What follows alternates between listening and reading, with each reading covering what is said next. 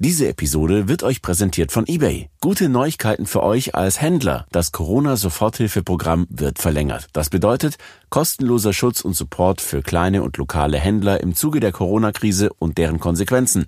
Zusätzliche Education-Maßnahmen wie Podcast und Online-Seminare zum Onboarding, ein kostenloser Premium-Shop und vieles mehr. Gemeinsam stärker mit eBay. Mehr unter ebay.de slash Soforthilfe.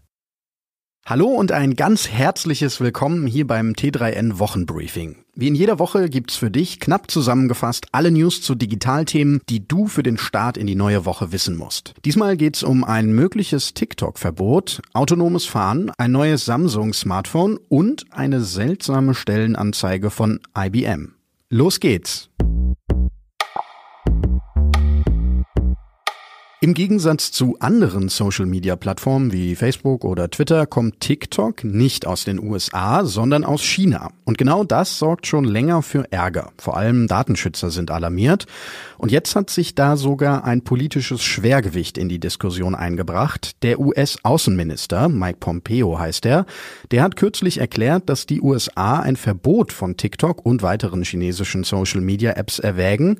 Sorge bereitet der US-Regierung offenbar vor allem allem der Umgang mit privaten Daten. Das Unternehmen, das TikTok betreibt, ByteDance, könnte von der chinesischen Regierung nämlich zu Kooperation gezwungen werden. Zuvor hatte schon Indien TikTok verboten.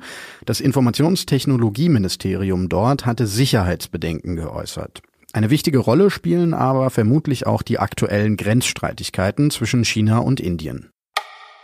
Was hat Elon Musk nicht alles bereits angekündigt, dass er dann doch nicht einhalten konnte? Ob seine jüngste Ankündigung, nämlich dass Tesla vollautonomes Fahren bereits Ende 2020 anbieten kann, auch dazu gehört? In einer Videobotschaft für eine chinesische KI-Konferenz hat Musk jedenfalls erzählt, dass er für das vollautonome Fahren nach Level 5 kaum mehr nennenswerte Hürden sehe. Level 5, das ist die letzte Stufe auf dem Weg zum autonomen Fahren, bei der das entsprechend ausgestattete Fahrzeug die komplette Steuerung übernimmt. Heißt auch, dass Menschen beim Fahren noch eingreifen, ist dann nicht mehr nötig. Käufer eines Teslas können das System für das vollautonome Fahren schon jetzt vorbestellen. Full Self-Driving Suite heißt das Paket und kostet 7500 Euro. Die Features sollen dann nachgereicht werden, sobald sie fertig sind. Smartphones sind ja bereits heute ein unglaubliches Stück Technologie. Erstaunlich, dass die Tech-Konzerne jedes Jahr noch mehr aus den Geräten herausholen. So auch Samsung, die Anfang August ihre neuen Flaggschiffe vorstellen. Laut ersten Leaks wird das Display des Note 20 Plus Ultra bei einem Seitenverhältnis von 19 zu 9 eine Auflösung von 3040 mal 1440 Pixeln haben und mit einer Bildwiederholungsrate von 120 Hertz ausgestattet sein. Ob man das braucht? Nein, nicht wirklich, aber mehr verkauft eben besser. Die richtige Qualifikation ist meist das ausschlaggebende Argument für eine Einstellung. Das gilt insbesondere für Entwickler oder Adminstellen und das hat sich wohl auch IBM gedacht. Allerdings ist das Unternehmen dabei wohl etwas übers Ziel hinausgeschossen. Denn wie soll man bitteschön zwölf Jahre Berufserfahrung im Umgang mit Kubernetes haben, wenn es die Software erst seit sechs Jahren gibt?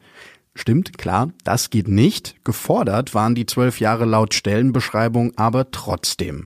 Falls IBM diese Stelle nicht erst in sechs Jahren besetzen möchte, dann sollte man vielleicht noch einmal überlegen, ob sechs Jahre Berufserfahrung nicht doch genug sein könnten. Kennst du das auch? Du schaust dir inspirierende TED Talks an, liest Bücher mit praktischen Tipps oder hörst dir einen coolen Podcast an, diesen zum Beispiel, und wirst nur so bombardiert mit Ideen, die du eigentlich direkt umsetzen willst. Oft ist das dann aber gar nicht so easy, das dann auch wirklich zu machen. Deshalb hier drei praktische Tipps, wie du deine Ideen wirklich umsetzen kannst. Erstens. Plane deinen Tag bereits am Vortag. High-Performer definieren schon am Vortag, welche Ziele sie am nächsten Tag erreichen wollen. Idealerweise lässt du bei der Tagesplanung das Gelernte einfließen. Also frag dich, was habe ich heute Neues gelernt, das ich morgen einsetzen kann? Zweitens. Setze auch Ungewohntes um. Der Schlüssel, um mehr umzusetzen und die Qualität der Umsetzung zu erhöhen, ist eigentlich ganz einfach. Nämlich auch außerhalb der Komfortzone Wissen aufzunehmen und, jetzt ganz wichtig, dann auch umzusetzen. Verständlicherweise fällt das erst einmal schwer, stellt aber sicher, dass du dein Potenzial wirklich ausnutzt. Du kannst beispielsweise jeden Tag eine Sache machen, vor der du dich eigentlich gerne drückst. Drittens. Verarbeite das Gelernte. Die meisten Menschen lernen und bilden sich weiter aber denken dann nicht mehr so wirklich weiter nach über das Gelernte. Beispielsweise bildest du dich gerade durch diesen Podcast weiter. Wenn du durch damit bist, dann solltest du das Gelernte unbedingt strukturieren und nochmal drüber nachdenken. Und da trifft sich's doch eigentlich auch ganz gut, dass wir jetzt auch schon wieder fertig sind mit dieser Episode. Ich wünsche dir eine richtig gute Woche und viel Erfolg beim Strukturieren des Gelernten. Wenn du Anregungen, Lob oder Kritik vielleicht auch hast, dann lass uns das gern wissen. Einfach eine Mail an redaktion.t3n.de. Mach's gut und bis nächsten Montag.